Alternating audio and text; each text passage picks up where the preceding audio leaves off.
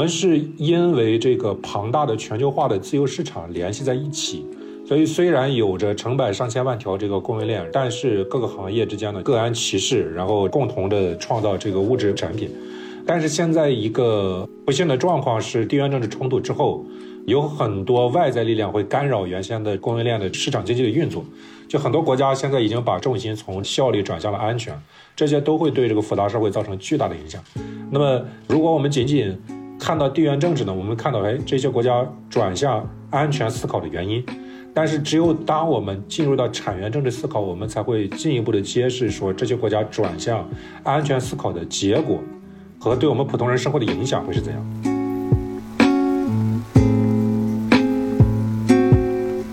我们说历史进步不是由这些知识的积累或者哲学家的水平来决定，历史进步是由我们的视野怎样的更新，然后服务于谁决定。就是历史进步不是说启蒙时代的人比过去懂得更多，而是说过去围绕教会和经验哲学展开的东西，现在要围绕普通人的世俗生活展开；过去围绕帝王将相的东西，现在要要围绕这个文艺和科技进步展开；过去围绕男人的东西，现在要围绕女性展开。这个叫做社会的进步。那也就是说，今天我们说。过去围绕地缘政治展开的视野，今天要围绕产业政治展开，才能够理解发展路径中我们过去经常视而不见的那些东西，那些产业工人们的努力，然后产业企业家们这些努力，然后把这些东西揭示出来，这个叫做呃历史视角的进步。我认为学习本质上就是一种反馈机制。你首先要具备一个能力，就是你要意识到怎么走是对的，怎么走是错的。这个错不是别人告诉你的，是你从直观经验中直接感受到的。但是我们的应试教育，包括一些社会的舆论，是剥夺人的反馈能力的，因为它表面上教你采取一种长期主义策略，但是它没有告诉你社会结构是怎样的，所以你就不清楚这个长期主义策略跟你具体的选择之间它的关系是怎样。大家好，我是杨笑。在这一期的问题青年有点东西里，我们和青年学者张笑宇从他的新书《产业与文明》出发，聊了聊我们该如何理解最近的国际局势，比如巴以冲突、陷入僵局的俄乌战场，以及中美关系的缓和等等。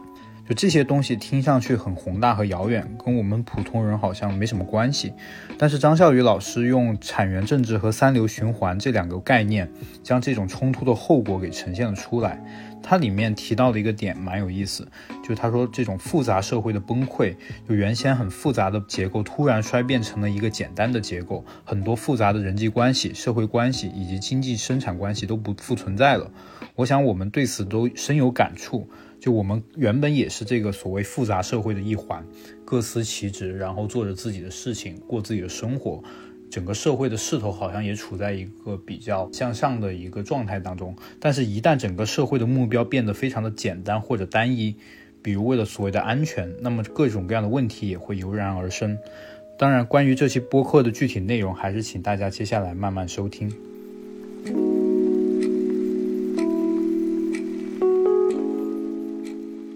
听众朋友们，大家好，这里是问题青年有点东西，我是今天的主持人好汉。嗯，大家好，我是杨笑。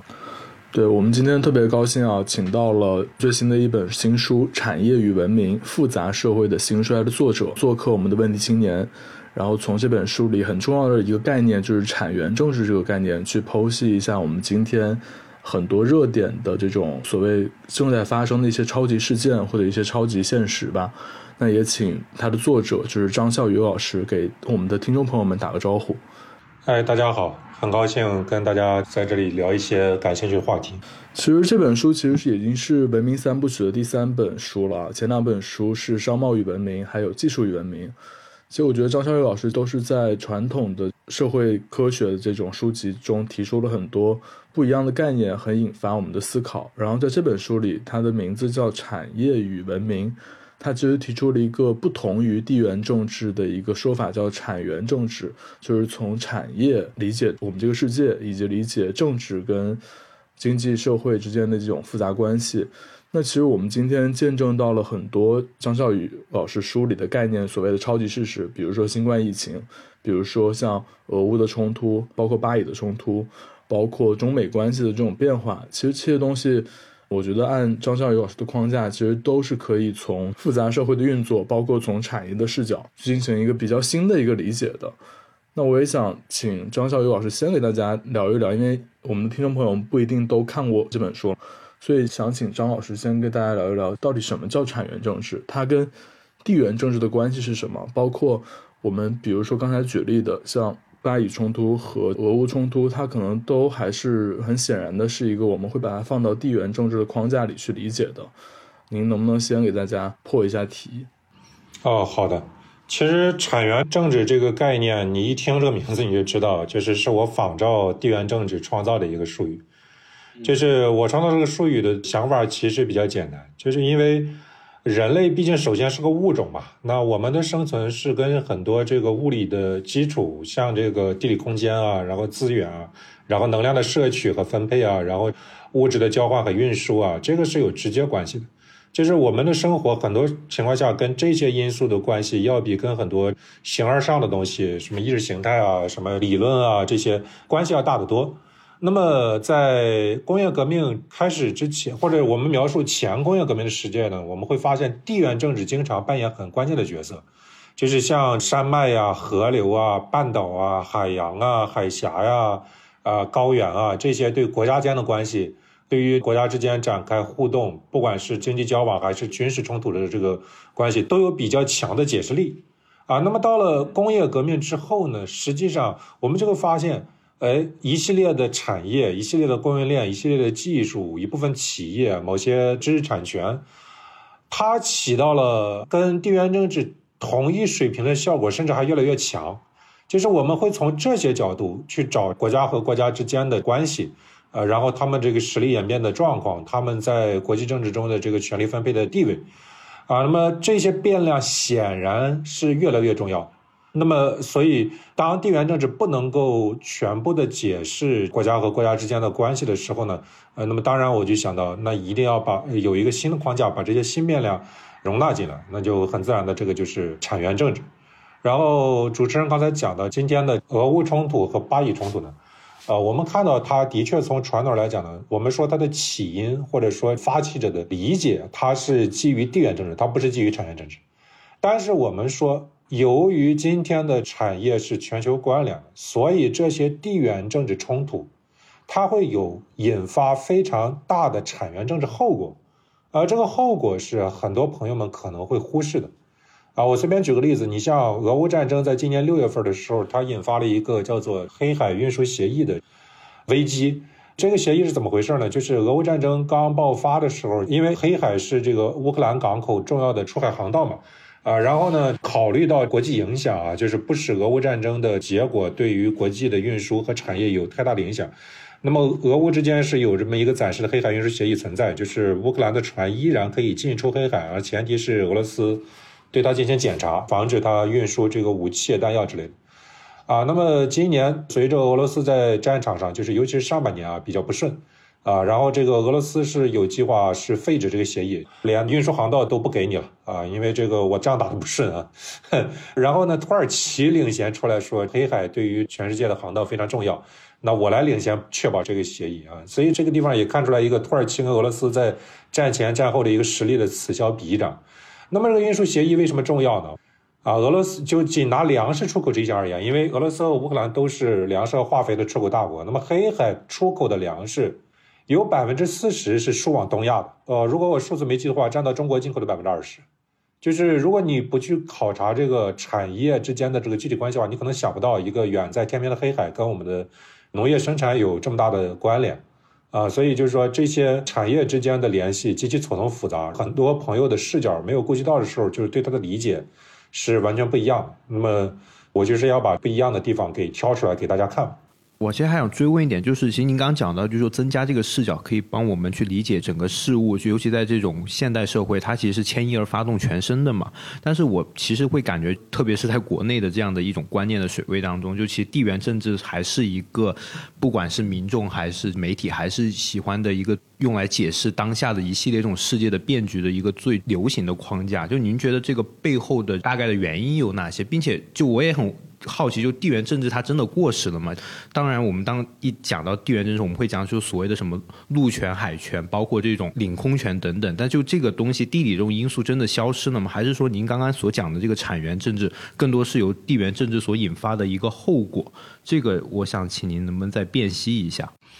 呃，我想产源政治跟地缘政治，它不纯粹是说谁引发了谁，当然他们都会受到一些天然分布的这样一个影响。产源政治也会考察，比如说关键的矿产资源，然后关键的运输航道，呃，然后地理对于产业布局的这样一个影响。你比如说河流在人类历史中，就是水运的效率一直是比这个陆运要高的，所以在河流的沿岸特别容易形成这个金融中心。啊，你像法兰克福、像斯特拉斯堡、像布鲁日，这都是一千多年前，因为它的水运的便捷，就不管是河流还是海洋，呃，然后就已经形成了这个贸易中心，然后由这个贸易中心呢，又形成了现在的金融中心和产业中心。所以地理对于产业分布的影响本来就是非常非常大的。但是呢，呃，我们说产源政治和地缘政治的组织逻辑是不一样的。有些问题它看起来是跟地理有关，但是它最后表现成对产业至关重要影响。你比如说，我随便举个例子啊。一九七三年石油危机嘛，就是我们说第四次中东战争的时候，以色列战胜了阿拉伯各国联盟之后呢，阿拉伯国家对西方进行了集体的石油禁运，因为他们报复这个，尤其是荷兰和美国支援以色列嘛。呃，然后这次石油禁运呢，就造成巨大的产业影响。呃，有一个例子特别好玩，因为当时石油一下子这个进口量变得特别少，然后通胀，当时的通胀比现在那可极端多了，当时的通胀可以达到百分之百。那很多国家不得不紧急把这个石油配额改成那个配给制。原先我是自由进口的，但是现在我只能计划分配了。当时是西德工业部长啊开了很多会，然后把这个石油配额定好了，然后半夜回去睡觉，结果凌晨的时候就被电话叫醒了。食品工业组织跟他打电话说：“这个你们没有给这个制糖厂留存足够的石油。”然后制糖是一个高耗能产业，如果你们现在不给石油的话，那这个糖将在我们的机器里边就会凝固住，然后我们的设备就完蛋了。现在是九月份，到十二月份的时候，德国的这个一半的食品工业厂开不了工，西德这个工业部长没有办法，就只能再给他加配额。这说明什么呢？就是地缘政治冲突跟产业之间的这个关系极其复杂，复杂到哪怕是你掌握非常非常多的信息的国家决策层，他也不理解这背后具体的运行机制是什么。那么我们知道，就是说，当你一头雾水，连问题都定义不在哪儿的时候，你很容易就造成这样一个，就我所称的叫复杂社会的崩溃。所以这是说，第一是产源政治本身它有独立的运作逻辑，糖在这个机器里边搞不出来，或者像今天俄乌战争爆发之后，因为俄罗斯的大量的天然气管道处在这个冻土之上，然后在冻土上有修石油管道的技术，只有德国和日本两家。啊，然后这两家的公司从俄国撤出维护之后，它天然气的运输就成问题。俄国是世界上重要的天然气出口大国，那么当它天然气出口成问题的时候，很多国家的产业都会受到影响，包括什么碳中和啊，包括什么清洁能源的这个计划都会受到影响。所以我们就是说，这一些逻辑链条之间的因果关系，它是与地缘政治完全不是一个系列的因果关系。引发的后果是很难预料的，或者是被一般大众所不理解。其实这个不管对于中国还是对于西方都是一样的，就是西方民众也很难，呃，这当然他们会比中国这个讨论多一些，但是他们也很难用这个产源政治的概念去思考很多问题。很很多人的思考也是基于地缘政治的基础出发的，造成这个现象的问题就在于我们今天活在一个所谓的现代工业复杂社会里面，就是现代工业有。成百上千万条供应链，然后每条供应链里边，你的知识体系、你的经验、你的思维方式、你的这个世界观都是完全不一样的。你做袜子的，你肯定不理解做芯片的；然后你做医生不理解律师，然后体制内公务员不理解自由从业人员，对吧？所以，我们是因为这个庞大的全球化的自由市场联系在一起。所以，虽然有着成百上千万条这个供应链，但是各个行业之间的各安其事，然后共同的创造这个物质产品。但是现在一个不幸的状况是，地缘政治冲突之后，有很多外在力量会干扰原先的供应链的市场经济的运作。就很多国家现在已经把重心从效率转向了安全，这些都会对这个复杂社会造成巨大的影响。那么，如果我们仅仅看到地缘政治呢？我们看到，哎，这些国家转向安全思考的原因。但是只有当我们进入到产源政治思考，我们才会进一步的揭示说这些国家转向安全思考的结果和对我们普通人生活的影响会是怎样。我觉得肖老师刚刚这段还解释的蛮清楚的。那是不是可以这么理解？就是说，其实产源政治跟地缘政治它并不是一个互相替代的一个概念，而是说它是一个更错综复杂的关系，最后所呈现的这样的一种状态。就是因为您刚讲到的俄罗斯的天然气，我就想起来，其实我我的一个朋友，他过去在欧洲工作，然后他去年回国，也就是因为天然气的价格的暴涨，本身他作为一个在那边还有不错收入的人，其实已经没有办法在那边工作了。担负起自己的基本的房租和开支，所以我觉得这点可能其实它是对一个普通人影响。但另外一方面，我会想说，它是不是就您的这个理解框架，它肯定也不是说局限在就是说，好像这个东西看上去似乎俄罗斯是处在一个优势的一方，因为它掌握了这个所谓天然气的资源，但其实并不是这样。因为您在书里面也举了一些例子，就比如说有些国家它看似掌握了一个优势的资源，但其实它没有办法很好的去理解，它是在将这个能源作为一种武器在。兜售，或者说是将这个能源作为一种谈判的筹码，最终其实会导致它的这个优势转换为劣势。就我不知道是不是可以这么理解，也就是说，这个方面这种优势跟劣势其实并不是像我们所理解的那么显而易见。是的，我们讲要理解产源政治，不能用地缘政治的思维，呃，是因为产业本身它首先是依赖于，就至少目前世界上主要的产业是依赖于自由市场和全球化存在的。啊，如果你把这个前提废掉的话，它可能。就现在很多企业都要废掉，然后按照重新的一个逻辑来组织。比如说，举个例子，为什么现在的俄乌战场陷入僵局？一个重要原因就是俄国和西方支援乌克兰的西方，它的军工生产，它都已经相当程度上全球化了。它不再是二战期间和二战以后的那种高度计划性的、高度被国家政府主导的一个一个产业。那么，当你军工产业全球化的时候，你就会发生一个问题。你的原材料，比如说你生产炮弹嘛，你要用钢铁，你是跟其他的全球化的企业来竞争的。随便举个例子啊，比如它是个汽车厂，啊，然后汽车在和平年代卖的很好，那么当然它就采购这个钢材的时候，它就更有优价格优势。然后你同样的钢铁，你肯定是优先卖给汽车厂嘛，啊，然后你要拿去生产炮弹，但是你炮弹生产了卖不出去。你要那么多钢材有什么用呢？就是你的那个在购买原材料的时候，你的价格优势肯定是相对低嘛。所以这就是过去三十年全球化的时代的军工企业的运作。它不是像二战时候，我是国家意志，所以我我对钢材我要进行计划分配，就是所有国家都是一样的，就是我钢要用在什么地方，然后我其他原材料用在什么地方，我都是由战时委员会或者计划经济委员会来分配的。这个时候不考虑价格因素。但你到全球化年代，你的军工的武器是卖给这个其他国家了，你自己可能不打仗。但是你卖给那些少数的有地区冲突的人，或者像一些什么沙特这种土豪，啊，那么你的这个武器销售它就是市场化啊，那你武器销售市场化，你的原材料采购肯定也要受到这个限制。如果你生产的卖不出去，你就不会采购原材料，你也不会有大量的这个生产流水线。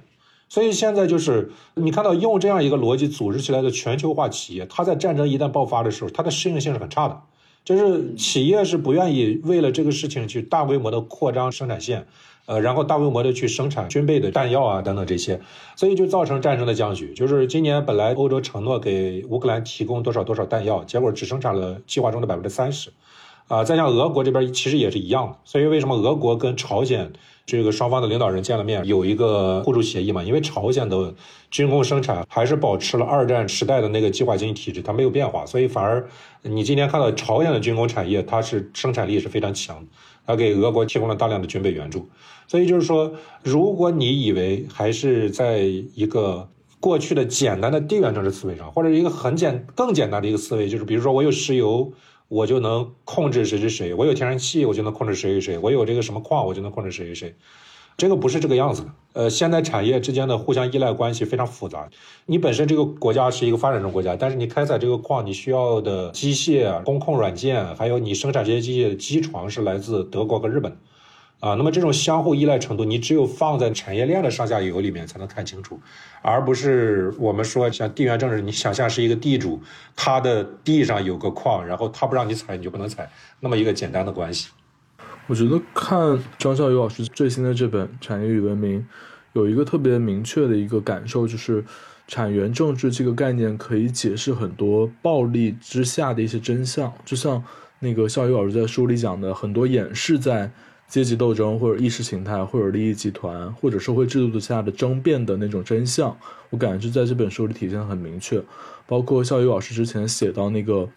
棉花战争，就是他以中国举例，就是左宗棠去收复西北边疆的，在清末的时候，那个其实最后。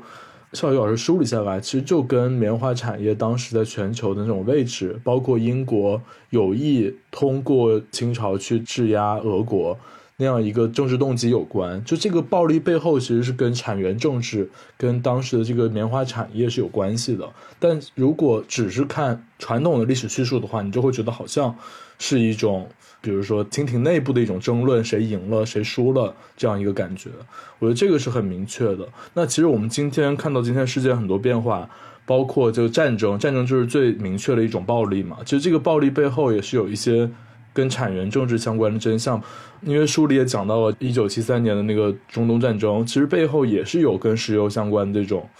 暴力的真相，它是跟产业联系在一起的。那这个层面上。教育老师怎么理解今天世界上，比如说这两个主要的战场，它背后的这种产源的这种动机呢？呃，这个话题很大了，我会从几个角度来分析一下。首先就是说啊，产源政治呢不一定是所有战争的动机，就是我刚才讲的，其实很多战争的动机很可能是纯粹的地缘战争，甚至像巴以战争这样，这个纯粹是冲突。啊，哈马斯跟以色列之间的这样一个冲突，但是它是会有产业战争影响后果的。那么这个后果呢，就可能表现为更多的战争和更多的冲突。我们刚才说到，就是黑海的这个出口协议会影响到全世界的这个粮食出口。全世界依赖乌克兰出口粮食特别重要的地区呢，一个是非洲，一个是中东。非洲是因为产业能力比较落后，然后中东是因为本身它的自然环境呢就跟这个粮食生产就不是很匹配，所以他们都是依赖大范围的全球的这个粮食进口。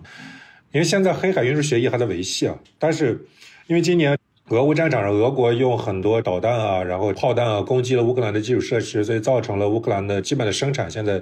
呃就去年还没有到这个烈度，但今年这个烈度已经起来了，所以乌克兰的粮食生产会出问题。那乌克兰的粮食生产，那会影响到很多地方。你比如说伊朗，啊，那伊朗呢，就是它本身它是生产很多经济作物，比如说这个坚果之类的，当然它基本粮食是大量靠进口。然后之前的重要的进口的方向就是从乌克兰这边进口。那如果这边这个方向有问题了，那怎么办？当然，本来它应该去年就出问题了，但是呢，去年恰好是一个暖冬，所以俄罗斯的这个小麦产量就非常高，然后就弥补了乌克兰的出口缺口。再比如说，我们说非洲它的粮食很多是依赖于进口的，但是这两年其实不管是疫情还是战争，都对他们粮食进口的影响非常大。所以，可能很多朋友不太关心非洲政治，但是如果你关心非洲政治的话，你会知道这两年是非洲的政变潮，就是非洲国家在过去两年引发了广泛的这个政变，它受到的一个因素影响很多，不光疫情，包括乌克兰政治，包括美元的加息、美元回流，然后都给它的经济发展造成了巨大的影响。啊，然后它一政变又会引发其他的连锁反应。你比如说，过去两年政变的主要是法国的前殖民地，然后法国跟这些前殖民国家，这些国家已经在二战之后纷纷独立了。但是我们知道，法国人搞这个国际政治，他的小手段也是非常多的，从这个行贿到暗杀，所以他对这些前殖民地国家的控制力其实是蛮强的。所以这个构成了就是法国经济循环的一个基础，就是法国的经济是有能力在法兰西。前法兰西帝国的疆域内部搞内循环的，但是现在他这个殖民地就纷纷政变了之后，对他的内循环的肯定是有影响。啊，你再比如说像一些特定的国家，像刚果金这个国家，它在新能源产业链上有一个重要的地位，因为我们知道现在新能源产业高度依赖锂电池，而锂电池呢有依赖三种原材料，叫做锂、钴和镍。那么全世界百分之六十的钴在刚果金，刚果金这个一旦政变或者它的政治局势一旦不稳定，那就又会对这个全球新能源产业链构成巨大的影响，因为这些案例都非常非常的复杂。具体的关系特别多，千头万绪，所以我们说有一个总体框架来理解这个事情，一个什么框架呢？啊，我把它叫做复杂社会的崩溃，就是我们说的，由于全球化，由于自由市场，由于大家都讲钱啊，所以能够以极高的效率，在全球范围内采购原材料，到工业中心去加工生产集成，然后再出口到全世界。那么这样一种全球化形态呢？它会在未来地缘政治冲突的烈度加强的情况之下呢，它会崩溃掉。按照 Tanter 的话讲，就是复杂社会的崩溃是原先很复杂的结构突然衰变成了一个简单结构，所以很多复杂的这个人际关系、社会关系，然后经济生产关系都不存在了啊，这个时候就是崩溃。那么崩溃之后，可能倾向的一个又是什么呢？就是呃，美国人很喜欢讲的这个安全供应链半径，就是说这个因为保证供应链安全的最基础就是地理半径。所以他在不遗余力的把这个生产基地导回到他的北美的小的这个半球里面，其他地方也都在导回他自己依赖的安全半径里边。所以，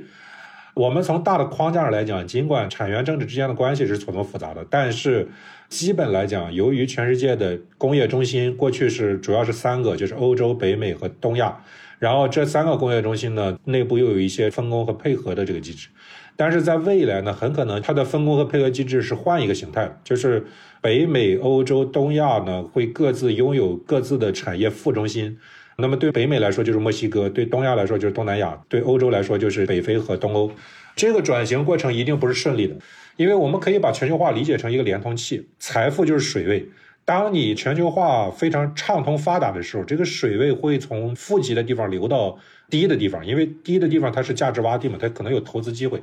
但是，当你全球化的水位一旦降低，那么水位低的地方会率先搁浅。那么这个地方本来有机会去投资兴旺发达的，但是现在就可能因为贫穷和仇恨就引发这个更多的冲突。啊，你像一个比较典型的案例是哈萨克斯坦在。二零一三年的时候，国际资本在哈萨克斯坦曾经有一个计划，就是开采它的里海的石油。那么，里海石油开采起来难度非常非常困难，因为它的油源是漫步在从水底到就是那个里海的水底到金营海平面上下两千米的分布，然后提炼出来石油还要在马上在里海边去进行加工，然后才能提炼成我们说一般的。叫原油，然后再通过那个巴库的那个运输管道往西一直到土耳其，然后再从苏伊士运河走那个马六甲一直，然后到它的最大的客户那个地方，就是日本和中国。所以那个项目本身当时计划投资是一千三百亿美元，相当于哈萨克斯坦全年的 GDP。然后出来的这个油要从亚欧大陆的中心绕一个大圈到东亚，然后这样一个大手笔的投资，你只有在全球化的时代才是可能的。你放在今天，就这个项目已经搁浅了。这个今天不会有人再投了，因为穿越的地缘政治的那个危机区太多了。然后那个地方只要有一个地方在打仗，你国际资本是没有任何办法的。你不要以为资本家怎么怎么样，他手里边没有枪，他没有军队，他是不可能去挑战当地的国家的当权者。所以，那当这个地方本来有可能去投资和搞生产的那个可能性消失了，那那个当地的人还有什么希望呢？对吧？他肯定说，呃，一些不负责任的政权就给他手里边发个枪，然后让他出去抢，所以这个反过来又会进一步的去撕裂全球化的产业社会。所以我们会说，呃，从产权政治角度来讲呢，我认为将来的世界是一个就在撕裂之后呢，就是有大规模的重组。这个重组呢，会伴生很多的地缘政治风险，然后这些工业中心它的政治体怎么去解决地缘政治风险，特别考验它未来的政治智慧吧。嗯。我觉得之前看老师两前两本书的时候，有一个观点特别的印象深刻，就是您讲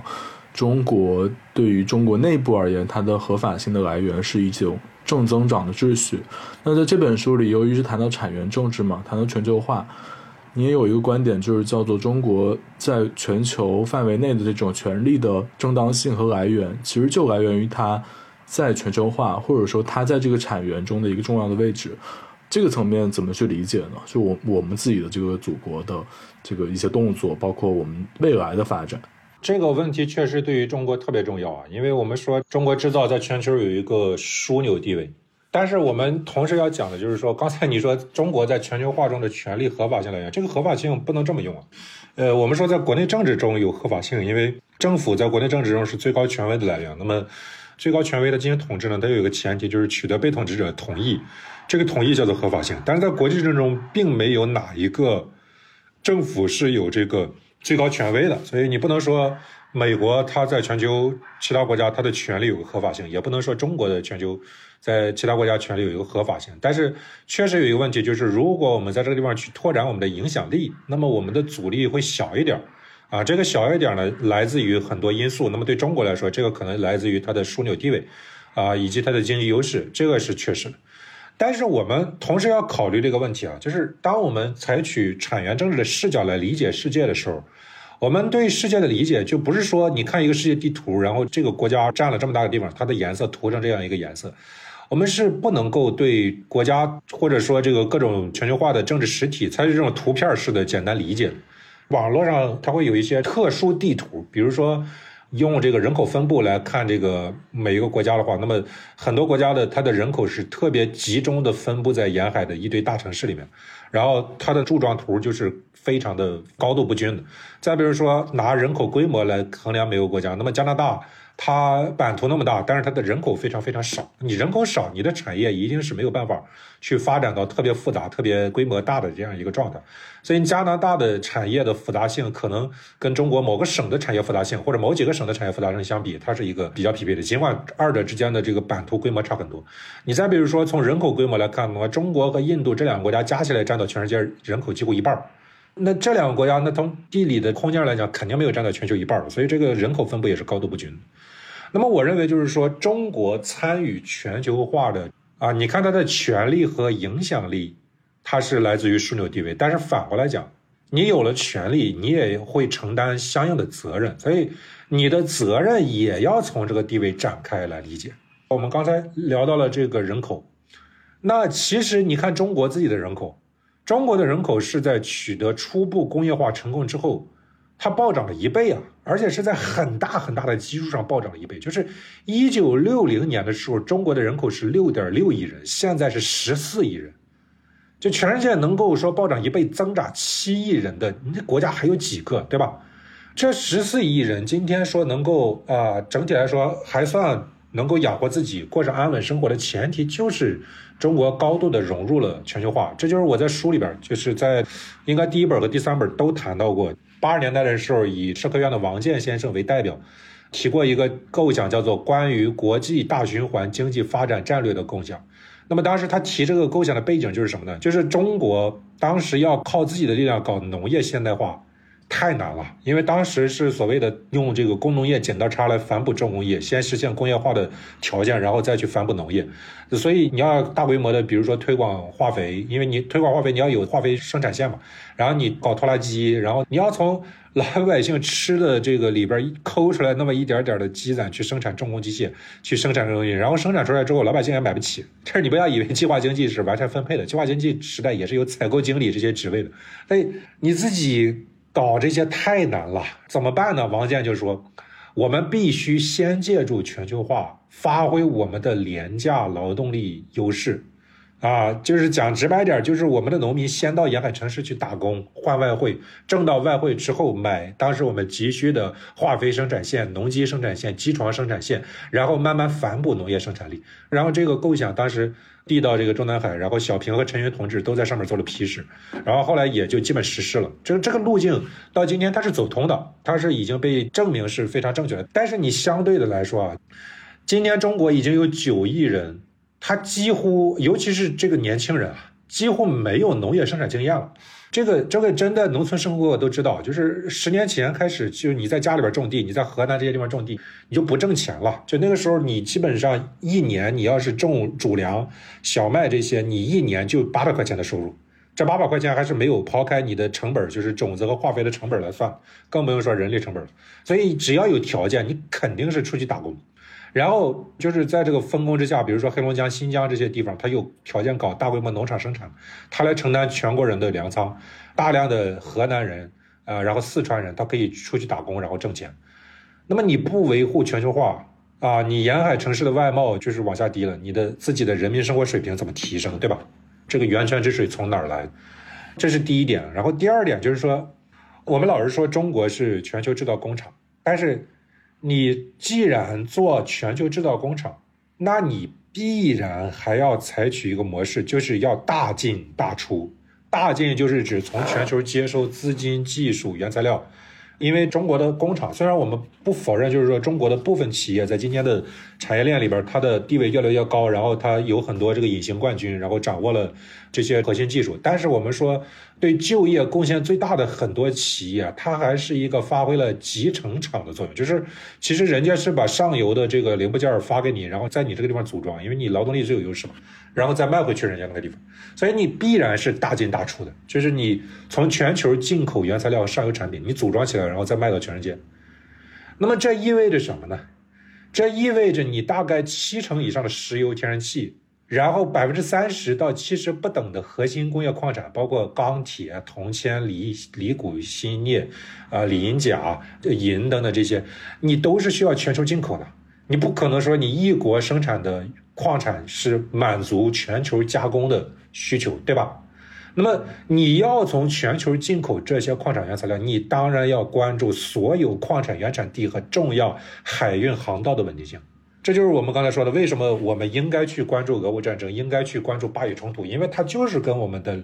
餐桌，就是跟我们的工厂，就是跟我们的就业息息相关。现在。巴以冲突真的是你没有办法说这个哪一方正确哪一方错误，就是哈马斯发动恐怖袭击肯定是不对的，但是你说加沙搞成一个露天监狱，然后被弄成这个样子也是不对的。我们就不分析谁对谁错了，我们分析后果。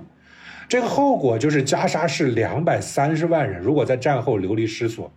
两百三十万人，然后在中东这个人均 GDP 并不高的地方去流离失所，它引发的后果就是会有持续的冲突和战争。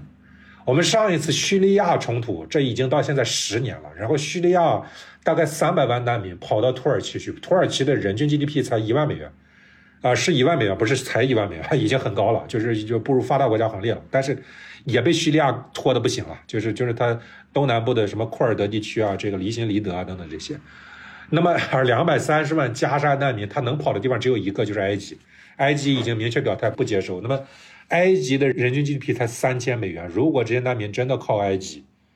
你不都又等于创造了一个贫困和暴乱丛生的埃及吗？然后这两百三十万难民不管交给谁，他中间他肯定有大量的人是怀着仇恨，怀着对以色列的仇恨和怀着对美国主导的世界秩序的仇恨，他将来肯定会成为下一个哈马，就尽管哈马斯组织这一次被消灭了，很可能成为下一个哈马斯组织出现的土壤。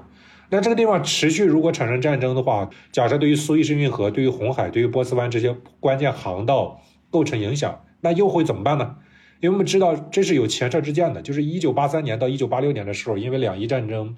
地面战争打得非常焦灼，然后伊朗和伊拉克互相开始攻击对方的油船，啊，然后导致全球石油运输中断，然后很多金融公司差点破产，因为你金融产品的底层是你的贸易嘛。是你正常的经贸的需求，所以很多的企业要求投保、要求贷款等等等等这些，然后这些突然都还不上了，而且是不可抗力因素，那金融公司差点破产，这就是复杂社会的运作机理。那一九八零年代跟今天全球化深入的程度是好提升了好几个数量级，就是我们今天全球的物质交换，呃，包括这个进出口的这个复杂程度，可能是一九八零年的几十倍到上百倍。然后我们今天的金融资产的，包括贷款、投资各种形成的这个衍生品的资产，也是一九八零年的几十倍到上百倍。但是这些航道如果出了问题之后，你今天拿他们跟一九八零年一样，没有特别好的办法。所以一旦出现这个状况，如此依赖全球化的中国该怎么办？所以枢纽给你的权利，你要用在维护世界稳定上，来履行你的责任。那这个事情需要你具备大量的关于世界历史和世界政治的知识，但是我们讲句不好听的，就中文界目前的水平，我主要讲学术界啊，中文界目前的水平可以说离这个目标是远远不够的，就就就跟西方比还差几十上百年。那西方他也没搞好嘛，对吧？他也不是说在中东的存在搞得多好，但是你的知识界跟人家还差几十上百年，那你怎么办？我觉得是是中国在全球化时代的他的经验，很多人还没有考虑这个问题，就是我们的经验是不是足以面对这么复杂的社会它崩溃的后果，是不是足以面对这些地缘政治冲突，呃，能够怎么怎么怎么和解，然后能够说促成这些拥有巨大的历史恩怨的国家之间，然后去构成一个稳定的办法，提一个方案，让他们能够放弃冲突，然后回到这个和平发展道路上。我觉得至少从我看到的，知识界对这个储备是远远不够的。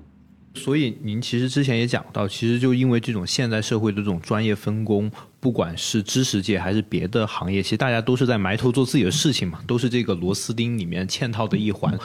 尤其是可能在二零二零年之前，整个世界的一个是在一个向上飞扬的一个势头里面，所以会感觉就是说我就在这样的一种哦势里面去生活就够了，这是一种我们过去取得良好生活的一种经验。但是突然间就会发现，过去几年种种的不确定的事件爆发，其实会发现这种过去的良好生活经验不奏效了。包括也就是说，可能也急需要新的解释框架。对于学术界来说，就是说它可能不仅仅是一个简单的一个跨学科的视角，它可能需要深入到一个，比如说像所谓的产业链内部啊等等。所以我觉得。这也是为什么想跟您来聊这本书的一个意义所在。然后我其实也很好奇，因为您刚刚讲了很多，就是各种他们彼此间的关系。其实我就想回到，就是说你在这面书里面，除了产源政治以外的第二个视角，其实跟它也有所关系。就所谓的三流循环，就这个三流循环大概是指就所谓的能量流、产品流和资本流。就您认为它是构成了一个所谓一个现代社会的这种复杂性的一个基础。那么我就还想请您就是稍微解释一下这三个。能量流、产品流跟资本流，它在人类的不同的历史阶段，它到底对应了什么？特别是在今天，然后它又是彼此互相转化的呢？包括您提出这个是基于哪些思考？您觉得需要这样的一个框架来？因为之前的可能不够用了。对，或者我想接着那个杨少的再追问一下，就是一个问题啊，就是因为我们今天其实都感觉到是一个增长乏力的时代，包括我觉得张教育老师，特别是年轻人会感觉到这一点，跟我们的。七零后的父辈肯定感受到那种整个社会的心理状态和预期预判都是不一样的嘛。包括我觉得张孝友老师其实在书里提到一个特别让人有启发的一个说法，就是说其实我们一直生活在第二次工业革命的延长线上。我们今天所兴奋的那种，比如说像智能手机啊，或者移动支付呀，或者美团外卖啊。这些东西其实它包括也被说成什么中国四大发明，好像很多留学生去了国外，去了欧洲，还觉得呃那边很落后怎么样？但其实这些东西其实并不是变革性的，它也没有在能量流或者产品流上面有什么突破。包括我们今天之前炒得很热的像元宇宙呀，像 AI 呀，好像我们目前没有看到它有什么可以跟第二次工业革命相比的那种爆发点。就这个层面。就我们可能最后就谈一个面向未来的问题，就是张小雨老师会怎么理解从您这个三流循环出发的这种人类社会的一个未来的发展的一种突破，包括我刚才讲到这些。嗯，哦，好的，那我先回答第一个问题啊，就是所谓三流循环是它基于什么样的思考啊？然后它在人类历史不同时期怎么转化？其实基于就提三流循环这个框架呢，它完全就是说我要解释产业这个东西。就 industry 它到底是个什么？它关系到什么？因为这个词的定义是很模糊的。因为，呃，如果你看英文文献的话，它连服务业它会定义说是一个 industry，对吧？就是它经常用这个词。那么我是暂时没有想讨论服务业，我说我还是想讨论一个制造东西的 manufacturer 的它的定义。那么怎么理解制造东西这个事情？那我的想法，如果说你说制造东西这个事情，恐怕至少要有两个层面，一个是它物理层面。就你所有造东西，你都要消耗能量，然后让分子来重新排列组合，形成一个新的产品，对吧？就是从你古代社会，你把树砍倒了，然后造一个凳子，到今天特斯拉它造一台车，它本质上都是这样一个物理过程。但是呢，如果你仅仅是自己造这个东西玩儿，你只考虑物理过程就可以了。但如果你要考虑说把这个东西卖出去，它就是一个产业过程，它要考虑到社会结构，因为。你什么样的产品能在什么样的时间、什么样的社会卖出去，它是一个人际关系，它不仅仅的是人和物的关系，对吧？就是产业活动是必须加在这两个层面上，就是是这两个层面组合起来的一个关系。然后我们有了同时这两个层面的视角，我们也才能理解很多原先我们呃理解不清的东西。像我在这个书里边有一个概念叫做漏斗喇叭模型。怎么理解？就是说，技术进步推动社会的变革。那过去可能很多人，包括我自己，在没有做研究的时候，都是一个很简单的思维，那就科学家研究呗，研究出来的成果，然后然后出来了，然后我们世界就改变了。但你仔细看技术史的话，发现这个逻辑根本不是这个样子。就是实际上，科学家研究的东西，百分之九十九、九十五可能被遗忘掉，就是在历史上就埋在了故事堆里，或者仅仅停留在专利局，或者仅仅就是有了一个产品原型，然后它就失败了，然后它就被历史遗忘了。然后剩下的百分之五，它是怎么成功的？它是用我的比喻叫做经受了一个漏斗的考验。这个漏斗的名字叫做商业化，就是你的技术是必须先卖出去，变成一个产品，然后你所采取的这个技术路径才能够发展壮大。你可以雇很多很好的精英来帮你改善这个技术，然后其他公司也会采取你的类似的技术，然后来做他们的产品跟你竞争。最后，这个技术本身就改变了人类社会。就像我在这个书里边举了很多这个技术史上的例子，就这个路径啊，它是怎么接受这个商业化考验，怎么成功商业化的？这个路径是不可预测的。就你站在一七零零年的时候，你没有办法预测到铁锅这个东西会帮助冶炼技术取得进步，然后这个冶炼技术的进步又反过来推动了蒸汽机的发展。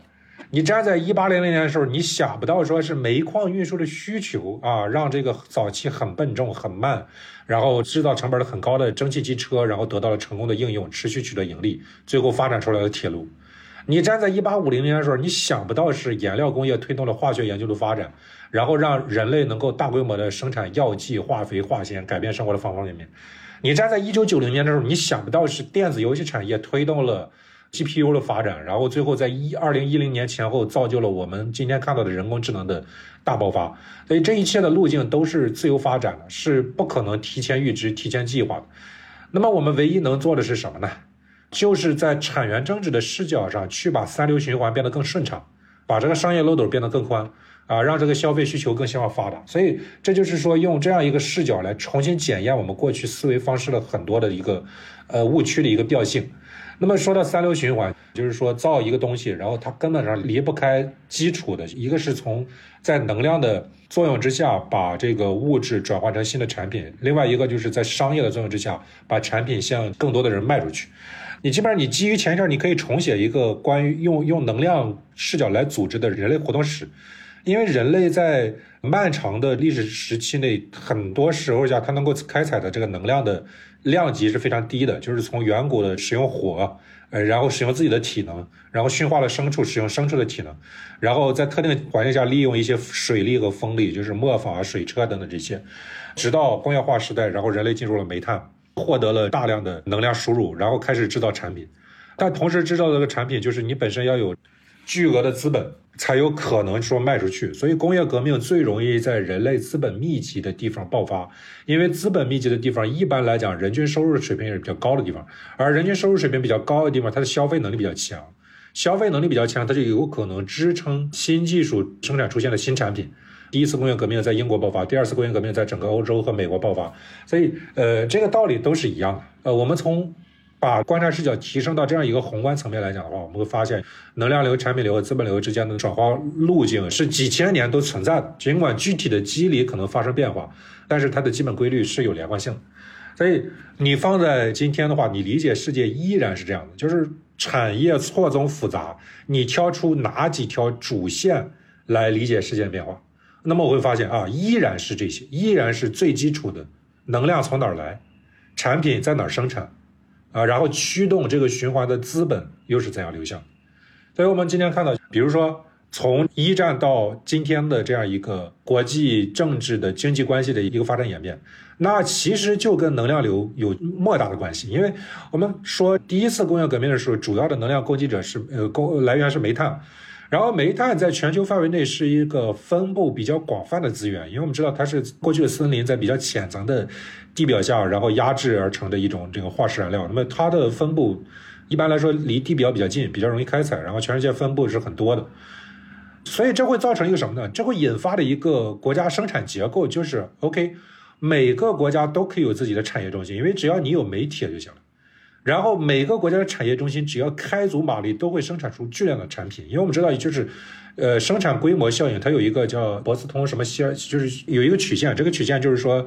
你的生产规模越大，然后你的你的成本越低，然后效率越高。就是每个国家的生产流水线生产出来的产品，都可以在很快时间内去超过本国国民的需求，然后他们就是必须把这些产品倾销到本国国外的地方。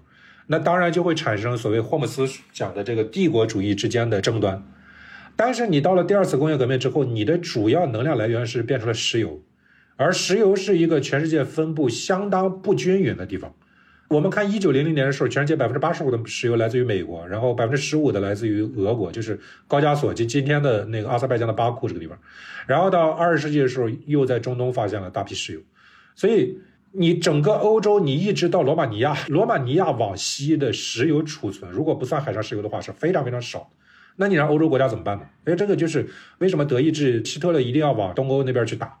呃，然后这个日本一定要往印尼这个地方打，因为石油的分布是高度不均。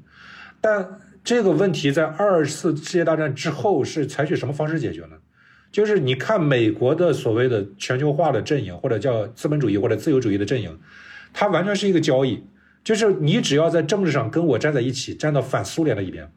我就用我的全球海军存在和军事力量担保你去获得石油是没有问题的。你不需要发展自己的海军，你德国不需要德国海军，日本不需要日本海军来前往波斯湾护航你的货船，我的海军担保了，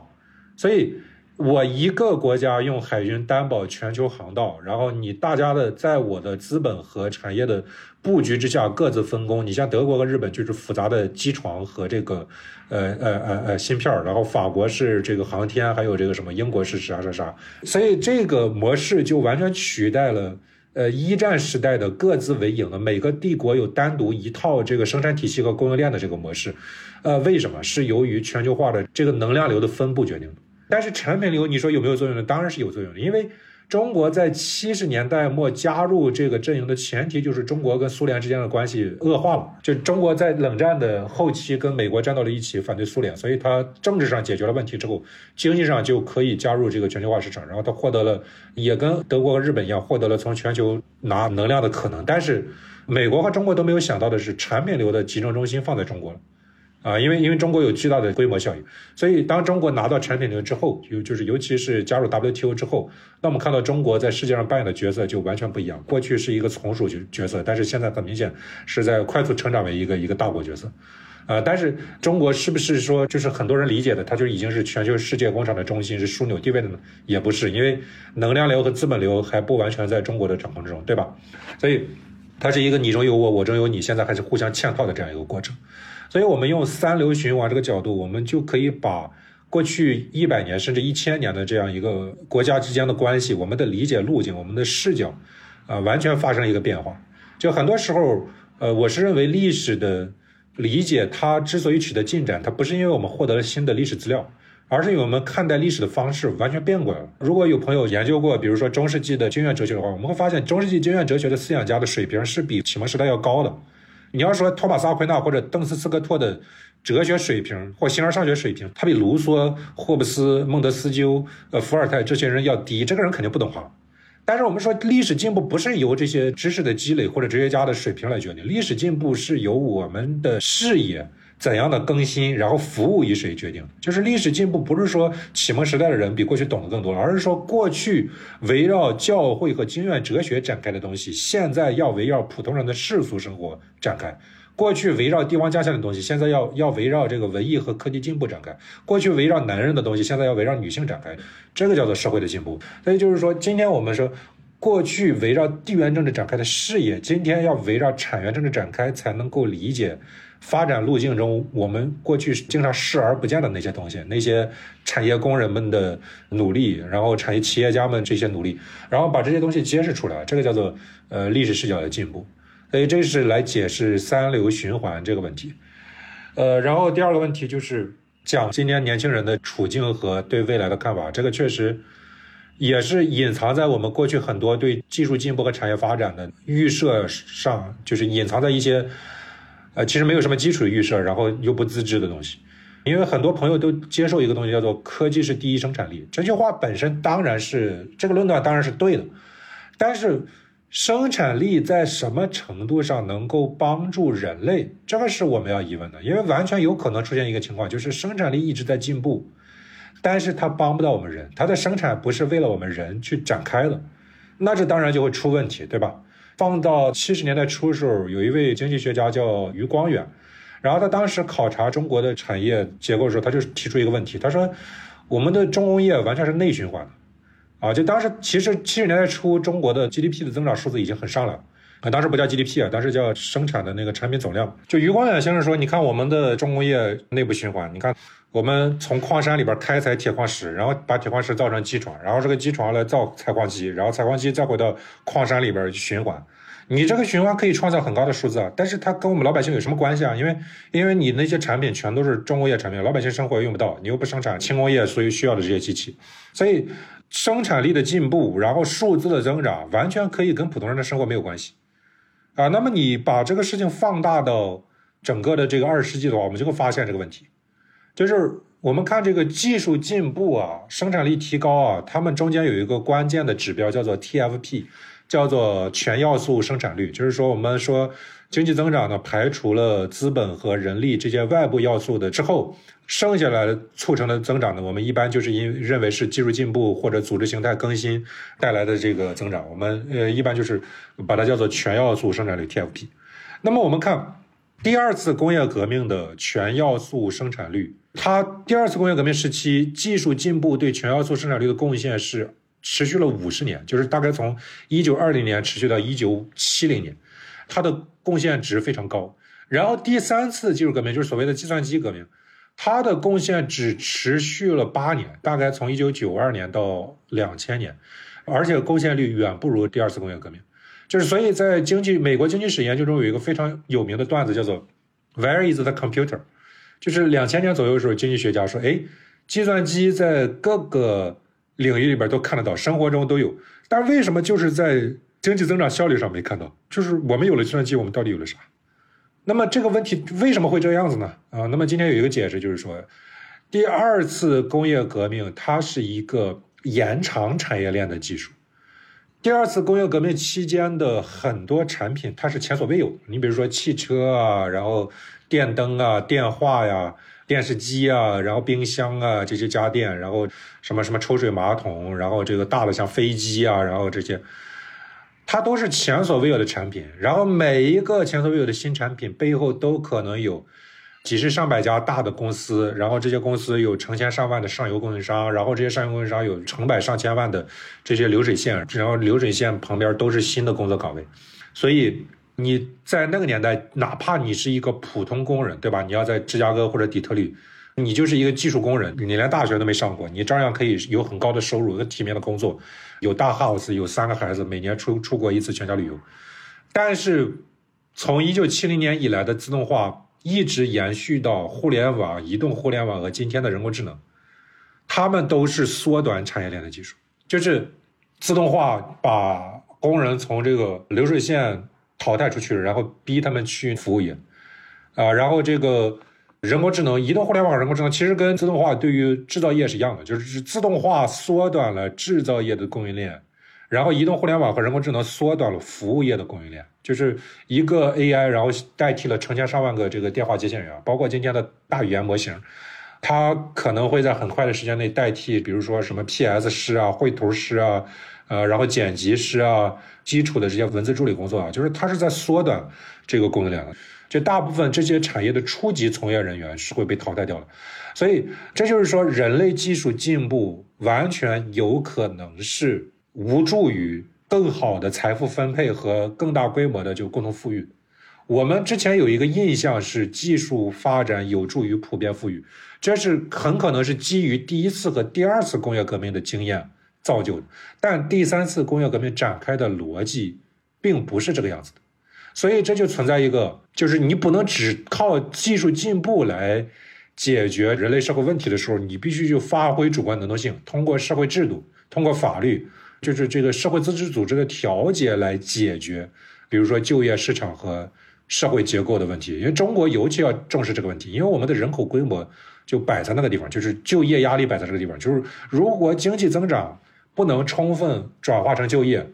啊，那么这个技术的负面影响对于中国可能就会对很多其他的发达国家来的要更猛烈很多。那欧洲和日本很多都是高度老龄化的，你自动化是有助于它去解决呃老龄化问题的。但是中国的人口太多，很多这个老龄化人口还这么贫穷，他没有工作的话，他得不到有效分配，所以这个冲击是非常非常大。很不幸的是，我觉得就是由于我们呃一直以来缺少这一类的视角吧，我们。整个社会的对这个问题的应对，包括对它的解释、对它的应对都是不足的。这个，我想对今天的年轻人来讲的话，确实是一个非常非常呃严肃的问题。因为讲句实在是这个很抱歉的话，就是中国的一代一代的生存压力来讲是是是不成比例的指数型增加的。就是坦白讲，我们这一代的压力远比现在的年轻人，就是现在刚毕业或者正在念大学的年轻人要要要小得多。因为我身边都是典型例子，你十年前毕业，然后你毕业就在一线城市买个房，你的经济压力跟今天他一毕业要在一线城市买房，那完全不可同日而语，中间差几百万。所以就是说，肯定说今天的年轻人遇到的困境，他经常不是年轻人自己的问题，不是说我们的社会一直在进步，年轻人就有更多的机会，经常不一定是这个样子的。然后，今天的年轻人，比如说遇遇到就业难，遇到这些什么，这都不是他们自己的责任，这是我们这个社会的责任。我们过去增长太顺利，然后很多问题都没有去考虑到。那么，我觉得有一个点就是，我们对社会结构的了解呢，是有有助于年轻的人在这个特别复杂的时代建立坐标的。我认为学习本质上就是一种反馈机制。你首先要具备一个能力，就是你要意识到怎么走是对的，怎么走是错的。这个错不是别人告诉你的，是你从直观经验中直接感受到的。但是我们的应试教育，包括一些社会的舆论，是剥夺人的反馈能力的。因为它表面上教你采取一种长期主义策略，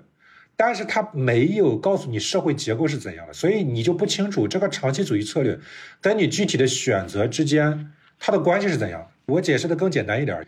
如果你像学校时代一样，就是听老师说，哎呀，你要一心一意学习啊，你不要管这些什么时代的泡沫啊，不管风吹浪打，你就是要岿然不动，不管时代发生什么样的变化，你就该学你的。其实这是训练你不反馈，对吧？训练你不去做选择，那如果你真的听了这一套，你等到一毕业你就傻眼了，对吧？因为学校对你的选择不负责啊，你只能随机选一个啊。那你如果选择了什么什么生物，选择了材料，选择了土木，然后你又不是最尖端的那批，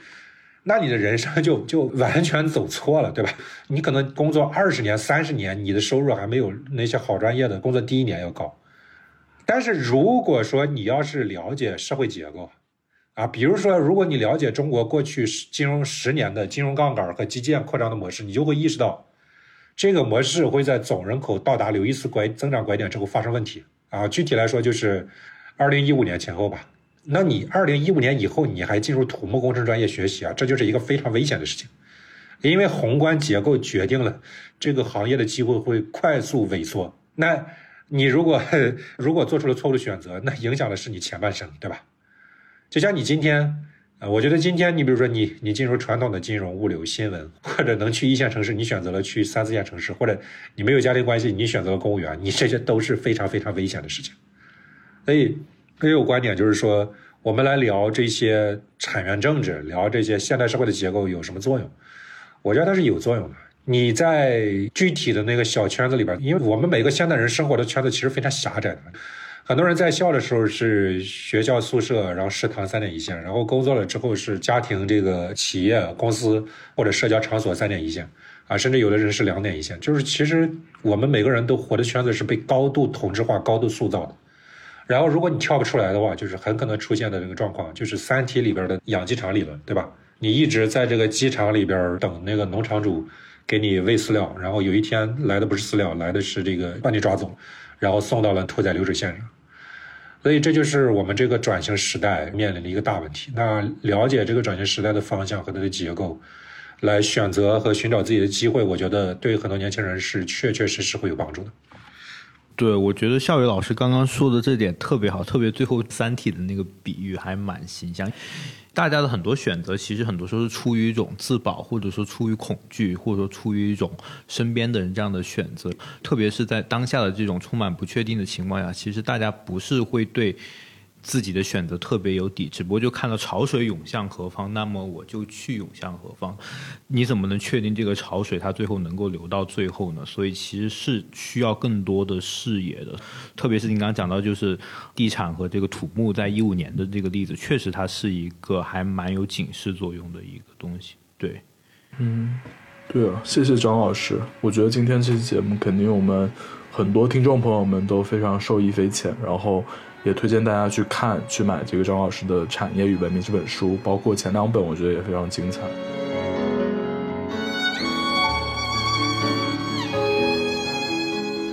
感谢大家收听，《问题青年》是由青年志出品的播客。我们从青年的发问出发，探讨行动的可能性。你可以在小宇宙、苹果播客、喜马拉雅、网易云音乐等平台收听我们的节目。